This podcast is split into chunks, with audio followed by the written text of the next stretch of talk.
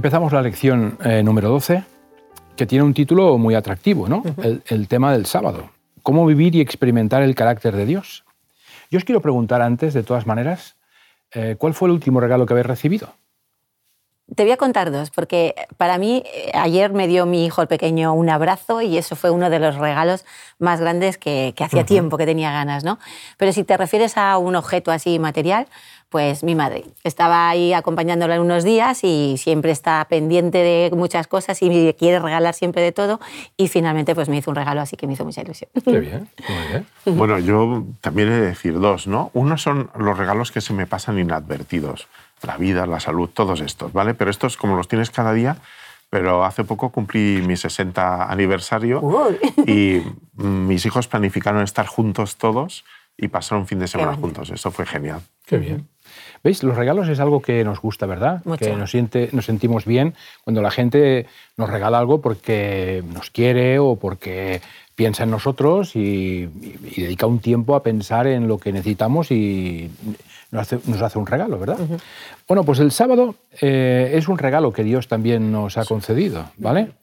El sábado es mucho más que 24 horas de descanso de trabajo. Es, es un regalo, como os decía, de tiempo, de tiempo, eh, rico, íntimo, que nos brinda el Creador. El Señor quiere estar con nosotros, ¿de acuerdo? Y Él nos regala un tiempo mm, para poder disfrutar de su presencia más que cualquier otro día. Pero ¿qué tiene que ver el sábado con la educación? Nos podemos preguntar, ¿no? ¿Tiene algo que ver? ¿Eh? Pues mira, simplemente pensad en todas las actividades que hemos hecho en sábado, ¿verdad? El sábado ha sido como una especie de universidad, pongámoslo entre comillas, a través del tiempo, donde hemos sido aceptados, educados, seguimos investigando la palabra de Dios. Hemos dedicado mucho tiempo en sábado a poder progresar en el conocimiento de Dios. Aprendemos a relacionarnos. Exactamente. ¿vale? nos unimos en oración. Es, es un espacio que Dios sabía perfectamente que lo necesitábamos, si no, nos hubiéramos olvidado. Olvidado de él. Eh, el texto de memoria de esta semana cita un versículo que se encuentra en, Marcos, que me gustaría que lo buscarais, capítulo 2. Y voy a, leer, voy a leer primero un poco para situarnos. El versículo 24. Versículo 24. Entonces los fariseos le dijeron, ¿por qué hacen en sábado lo que no es lícito? Se estaba dirigiendo a sus discípulos, ¿no? ¿Por qué hacen en sábado eh, esto? Y el Señor eh, se encuentra justamente en el versículo 25. ¿Nunca leísteis qué hizo David cuando él y sus compañeros tuvieron hambre? Y David entró en la casa de Dios siendo Abiatar sumo sacerdote y comió el pan de la presencia que no era permitido comer sino a los sacerdotes. Y también les dijo, el sábado fue hecho para el hombre y no el hombre para el sábado, así el Hijo del Hombre es también Señor del sábado. ¿Vale? Así que el sábado se convirtió en, eh, un mensaje especial que, Dios quería dar. Eh, eh, Cristo era el Señor del sábado, ¿vale? Es que cuando le dicen que no es lícito, yo me pongo en el lugar de Jesús y les hubiera preguntado, ¿qué es lícito para ti? Si yo soy el Señor del sábado y de todos los días, ¿no? Y encima, pues eso es un sábado para el hombre, el mismo Dios es el que lo santifica. Y eso es muy interesante, que hemos hablado ya de ese tema, que Dios tiene interés en, ese día especial. Así que el, sábado es un tiempo para sorprenderse, sin duda, ¿no? Yo quería preguntarte a ti, María José, eh, ¿cómo te imaginas el primer sábado de Adán y Eva en el Génesis? Lo he imaginado muchas veces en el Edén, sí, el primer sábado, ¿no? Con Adán y Eva. La verdad es que para hacer un paralelismo, más o menos, voy a hacer un paralelismo con lo más parecido para mí, que es lo de entender el amor de Dios, ¿no? Hacia nosotros. Y para eso, pues, me remito al nacimiento de nuestro primer hijo, eh, Nuestro primero, el segundo y los que vienen, pero el primer hijo que es cuando tienes todavía la casa no preparada para niños, pues hay cambios, ¿no? Te empiezas a plantear, nosotros nos planteamos un cambio en la alimentación porque pensábamos, estamos convencidos de una alimentación pues más sana y queríamos que él viviera con unos buenos hábitos. Cambios en el hogar, pues cuidado, ¿no? ¿Qué le puede pasar aquí? Intenta recuperar todo lo bueno que hicieron tus padres contigo y que te había relajado, lo retomas. lo, retomas totalmente y haces cambios pensando en la habitación, cuál va a ser su cunita, cuáles van a ser todos los, los enseres que va a necesitar. Y, y bueno, y de repente pues estás pensando y planteando todo esto y un día viene. Mm. Viene ese bebé que tanto has anhelado, que has estado pensando en él y ese día cuando viene es que no lo quieres olvidar. puedes pasar un parto bueno, un parto malo, pero llega un momento que el día en que nace, yo lo recuerdo todo, los dos hijos que he tenido, de, todos los detalles, de, incluso los enfermeros, no lo quieres olvidar. Y te apetece celebrarlo cada año, ¿no? Cada año de vida que Dios le regala es como un regalo que te está haciendo junto a tu hijo. ¿Cuándo es el cumpleaños de tu hijo? Hoy, el de mayor, hoy, hoy cumple el mayor un añito más, ¿no? Ya, 18 años. Entonces es algo que no quieres olvidar nunca. Y yo me pongo en, parte a pensar, porque ese es el momento donde te das cuenta cuánto te han querido tus padres, ¿no? Lo que han hecho también por ti, todo lo que tú estás proyectando hacia tus hijos, pues tus padres también han hecho por ti. Y me imagino a Dios pues pensando en la creación de ese hombre, ¿no? Creándolo todo, pensando un poquito pues e, en, en la mujer, en el hombre, en todos los preparativos, qué espacio voy a tener, cuáles van a ser los astros, el planeta, el jardín que les voy a colocar, los seres vivos, y finalmente crean a Adán y Eva. ¿no? Me encantaría ver como una especie de, de reportaje de los cambios en el rostro de Adán y de Eva cada vez que iban descubriendo las cosas. Tuvo que ser increíble. Y la expresión de Dios, ¿no? Mirándolo todo, la, la, inocencia, la ignorancia, todo de estar contemplando. Cuando a un bebé le traes algo nuevo, cómo contempla todo, pues es, lo, es algo muy parecido, ¿no? Y me imagino a Dios tan orgulloso y, y con un amor como el padre hacia su hijo, y, y esos seres, pues criaturas inocentes y todavía pues nuevas en ese paraíso. Qué bien. Mira, tengo una cita del deseado de todas las gentes en la página 248 que dice, por haber reposado en sábado, bendijo Dios el día séptimo y lo santificó, es decir, lo puso aparte como un día santo. Lo dio a Adán como un día de descanso. Era un monumento recordativo de la obra de la creación y así una señal del poder de Dios y de su amor. Y el sábado es una invitación a recordar el poder, la grandeza de nuestro Dios como creador, como salvador, como sustentador. Esta semana traigo yo un objeto. ¿Sí? Y es un objeto muy simple, que es un chupete. Muy bien. ¿Vale? Cuando veis un chupete, ¿qué os recuerda? ¿Cuál es la primera imagen de un chupete? ¿Un bebé? Un bebé. Sí, Andreu, y Elena. claro, si son tus hijos y tienes, pues un bebé, ¿no? Tus hijos. Entonces, para mí, este objeto es lo mismo que el sábado. Yo creo que cuando vemos una señal de estas es, pues recuerdas tu hijo. Y cuando Dios creó el sábado, ¿qué quería que recordáramos? Al Creador. Claro. Al Creador. Entonces, es muy fácil para cualquiera de nosotros a veces pues, vernos atrapados en normas, reglamentos, lo que se puede hacer, lo que no se puede hacer. Y quizás eh, al final se vuelvan todas estas eh, un fin en sí mismas, ¿no? como hemos estado leyendo, que, que no estamos realmente ver el medio para alcanzar ese objetivo. Y ese objetivo lo que Dios quería con el sábado era realmente tener un conocimiento más amplio del carácter de Dios al que servimos, conocerlo un poquito mejor. Y ese es un día muy oportuno para educar. El sábado es un momento para educar, pero en el reflejar el carácter de Dios.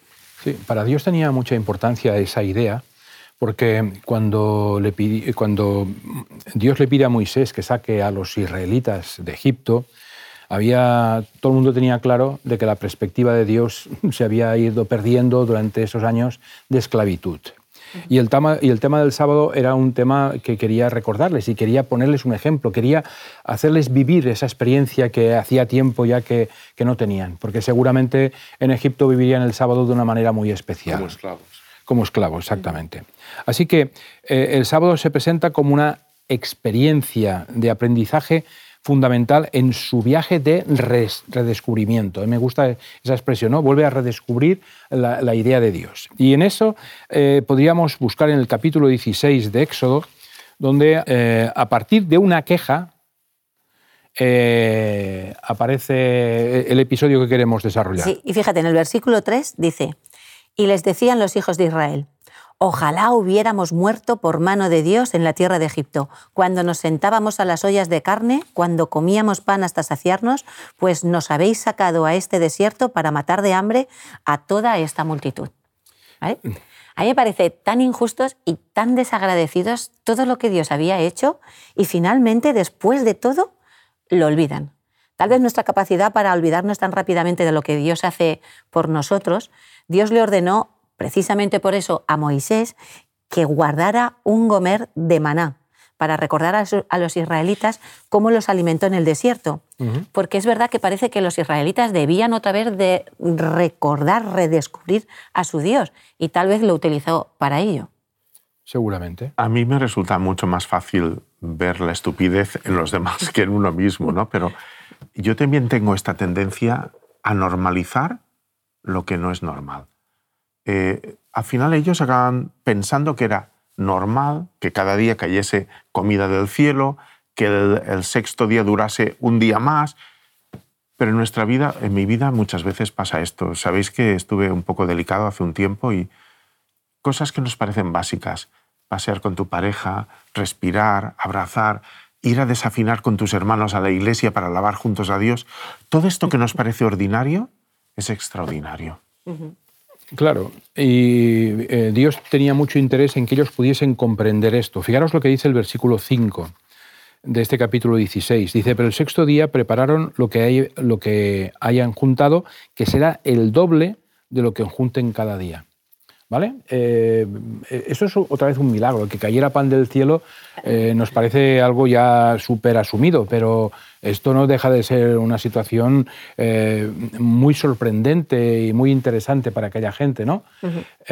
pero encima, el, sexto día debían que recoger el doble. Y es, y es más, si otros días cogían más de lo que correspondía, sabéis que se podría, ¿no? en cambio, en este momento podían guardarlo dos días sin ninguna dificultad. Y según cuenta el relato, había algunos que incluso el día séptimo salían a ver si caía, a ver si caía, algo. Eh, el Señor está siempre con nosotros, pero no cabe duda que el sábado, de una manera especial, quería mostrarlo. Esta idea me parece muy bonita. ¿eh?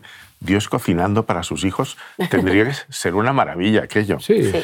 Bueno, eh, tiempo para aprender prioridades. ¿Qué es lo que ocupa el centro de nuestra vida? Eh, es fácil ver que para el antiguo Israel, pues la religión, la relación se había convertido en una religión.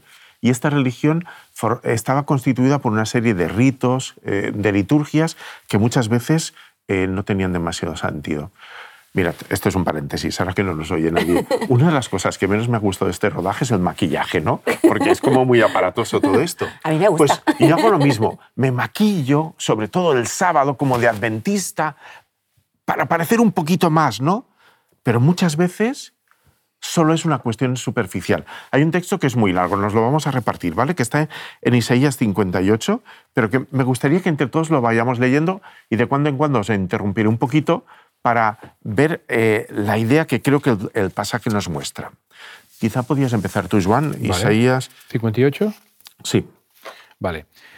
El Señor me dijo, grita bien fuerte, clama con voz de trompeta, no tengas miedo, reprende a mi pueblo sus pecados. Mi pueblo está lleno de hipócritas. Acudan al templo cada día y les encanta oír la palabra de mis leyes, como si fueran a obedecerla, como si no menospreciaran los mandamientos de su Dios. ¿Qué afán muestran porque se les enseñe leyes justas y les encanta estar cerca de mí?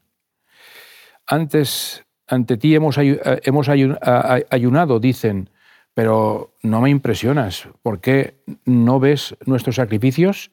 ¿Por qué no escuchas nuestras plegarias? Hemos hecho grandes penitencias y ni siquiera te fijas. Esto es un diálogo muy fuerte, ¿eh? Muy fuerte que hay aquí. Pero yo les digo la razón. Es que mientras ayunan se dedican a hacer negocios y explotan a sus trabajadores. Además, el día de ayuno ustedes se las pasan en pura violencia, maltratándose unos a otros. ¿Cómo quieren que escuche sus plegarias con esa clase de ayuno?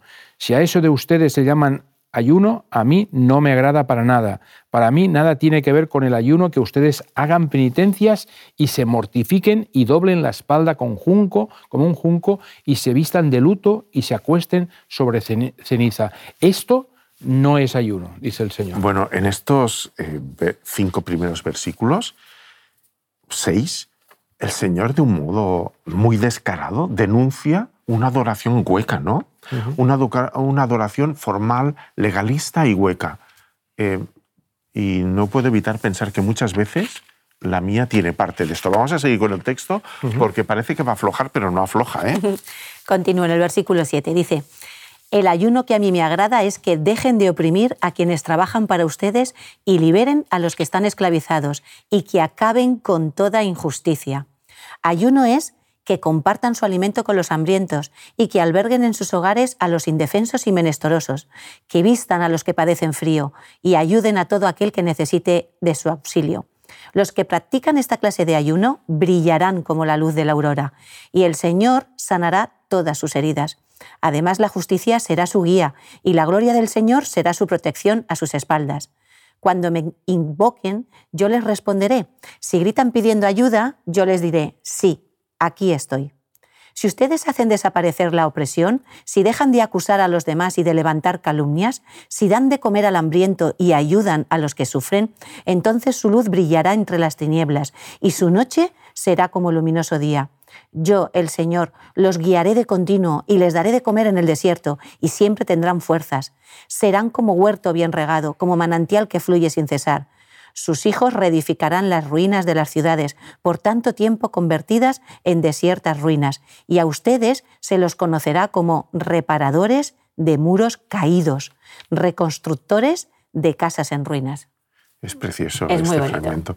Primero denuncia eh, como una liturgia hueca con la que pretendemos servirle, y después nos muestra que Él no puede aceptar nuestra adoración cuando bajo nuestro maquillaje de piedad estamos sometiendo o tratando mal a las personas que nos rodean. De nuevo nos dice, no, es que la religión se basa en relación, en una relación horizontal con tus hermanos y en una relación vertical con tu Dios. Y es muy curioso, el pastor este y decía que donde se encuentra una recta vertical y una horizontal, se, forma una cruz. Mirad cómo acaba. Eh, dice, dediquen el sábado para honrarme a mí. No hagan negocios en este día. No lo usen para hablar de cosas inútiles. Más bien, disfruten el sábado con alegría y como un día dedicado a mí. Si hacen todo lo que les pido, yo seré su verdadera alegría y los llevaré de triunfo en triunfo y les entregaré la tierra que les prometí. Yo el Señor les confirmo que así será. Y esto me recuerda a una imagen súper patética de Juan, que soy yo, o que fui yo, esperando que fuese la puesta para por fin poder hacer las cosas que me apetecían hacer, deseando que se acabase el sábado, porque no había entendido que el sábado es un templo en el tiempo que te permite encontrarte con Dios y con tus hermanos. Es que el día a día ahoga, ahoga el debate y la reflexión, de modo que necesitamos un parón, un parón sabático para reencontrarnos con ese Dios y que Él nos ayude un poco a priorizar cuáles son nuestros intereses. Eh, no sé si os ha dado un día por contar, pero hay 89 capítulos entre los cuatro evangelios. Y entre ellos 11 hablan de la percepción que Jesús tenía en el sábado. Así que se traduce en un porcentaje de un 12%. 12% de capítulos que hay en los cuatro, eh, eh, cuatro evangelios hay alguna manifestación de Jesús del tema del sábado. Claro, si es que si el sábado como institución hubiera desaparecido hacía 30 años en el sacrificio de Cristo, ¿A qué se debería este énfasis del sábado constantemente en, la Iglesia? A veces decimos que el sábado era de los judíos. Es verdad que Jesús era judío, pero es el fundador del cristianismo. Y él y los primeros cristianos evidentemente guardaban el sábado. A mí lo que me impresiona mucho es las conexiones que puede haber entre el sábado y la salvación. Mirad, en Lucas, capítulo 17, Lucas 17, y en el versículo 19 dice, y le dijo, levántate y vete, tu fe te ha Salvado. Dice salvado, no sanado. No, no, salvado. Salvado, dice, dice salvado, ¿eh? curioso. Lo cual quiere decir que es algo más. Jesús no solamente eh, pretendía el que se sanasen físicamente, sino el objetivo primordial era la salvación. Y aquí el versículo lo deja bien clarito. Y, o, por ejemplo, en el capítulo 13 de Lucas también, capítulo 13, vamos a leer del 10 al, 16, eh, dice lo siguiente. Un sábado Jesús enseñaba en la sinagoga y estaba allí una mujer que desde hacía 18 años tenía una enfermedad causada por un espíritu y andaba encorvada sin poder enderezarse. Cuando Jesús la vio, la llamó y le dijo, mujer, quedas libre de tu enfermedad puso sus manos sobre ella y al instante se enderezó y alabó a Dios. Pero el principal de la sinagoga se enojó de que Jesús le hubiese sanado en sábado y le dijo a la gente, seis días hay para trabajar, en ellos venid para ser sanados y no en sábado. ¿Vale? La reprimenda. Oye, dejad al Señor, que tenéis muchos días, dejad el sábado en paz. Entonces el Señor le replicó, es fuerte eso, ¿eh? Hipócrita, cada uno de vosotros no desata el sábado un, un buey o un asno y lo lleva a beber y esa hija de Abraham, que hacía 18 años que Satanás la tenía atada, ¿no fue bueno desatarla de esa ligadura en sábado? Y cuando digo esto, se avergonzaron de todos sus adversarios. La verdad es que en cada curación que realizó podía haberse esperado, ¿no? Hasta otro día que no fuese sábado. Pero yo me planteo que si Jesús sanó en sábado sabiendo perfectamente lo que le iba a pasar, es que tenía esa intención de mostrar la inminencia del reino de Dios y relacionó a propósito el sábado con la salvación, a fin de que el sábado siguiera y continuara siendo la señal del reino mesiánico. Interesante, ¿verdad? Sigue siendo la misma idea de la relación vertical y la relación horizontal. La hermana White tuvo una visión en el año 1847, concretamente el día 3 de abril, eh, vamos a leer un poco un resumen de la visión que tuvo, porque fue muy interesante. ¿Quieres leernos tú la primera parte, Joan? Dice, sentimos un inusual espíritu de oración y mientras orábamos, el Espíritu Santo descendió sobre nosotros. Pronto perdí la noción de las cosas terrenas y quedé arrobada en una visión de la gloria de Dios. Después de ver la gloria del lugar santo, Jesús levantó el segundo velo y pasé al lugar santísimo. Qué fuerte. En, el lugar santísimo vio un arca. Dentro del arca estaba el vaso de oro con el maná, la florida vara de Aarón y las tablas de piedra. Jesús las abrió y vio en ellas los diez, mandamientos, escritos con el dedo de Dios. En una tabla había cuatro y la otra seis. Los cuatro de la primera brillaban más que las otras seis, pero el cuarto mandamiento, el sábado, brillaba más que otros, porque el sábado fue puesto aparte para que se lo guardara en honor al santo nombre de Dios.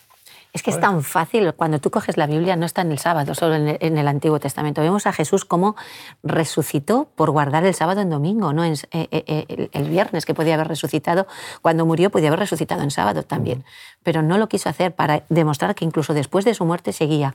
Y hay tantos textos que no me extraña que Lutero y cualquier protestante de la Reforma acabaran dándose cuenta de que el sábado seguía ahí, porque nosotros seguimos aquí y porque el sábado fue hecho para nosotros no debemos de caer en todas esas normas que a veces nos han puesto a nosotros y sin querer a veces también ponemos a nuestros hijos un poquito de las cosas que se deben y no se deben. Dios lo dejó muy claro. Es para ayudar a los demás. El sábado está hecho para el hombre. Y a partir de ahí disfruta de ese día en relación conmigo, como tú decías, de una forma vertical y de una forma horizontal. Dios quiere estar con nosotros y lo certifica, ¿de acuerdo? Certifica esta voluntad con, con el sábado. Eh, un día de amor eterno, un día que disfrutaremos por toda la eternidad. Ojalá que el Señor eh, nos ayude a verlo, a comprenderlo y sobre todo a vivirlo. Que esa sea nuestra experiencia. Gracias por vuestra atención y nos vemos la próxima semana. Hasta la próxima. Hasta la próxima. ¿Disfrutas del sábado o esperas a la puesta de sol para disfrutar de tus cosas? ¿Las actividades que haces en el sábado favorecen y permiten tu encuentro íntimo con Dios, con tu familia y con tus hermanos? ¿Qué debemos cambiar para vivir el sábado tal y como Dios lo diseñó? Te invitamos a que participes de un grupo pequeño. Conviértete en una unidad de acción en donde la Biblia, la oración, la fraternidad y la testificación sean vuestra esencia. Que Dios te bendiga.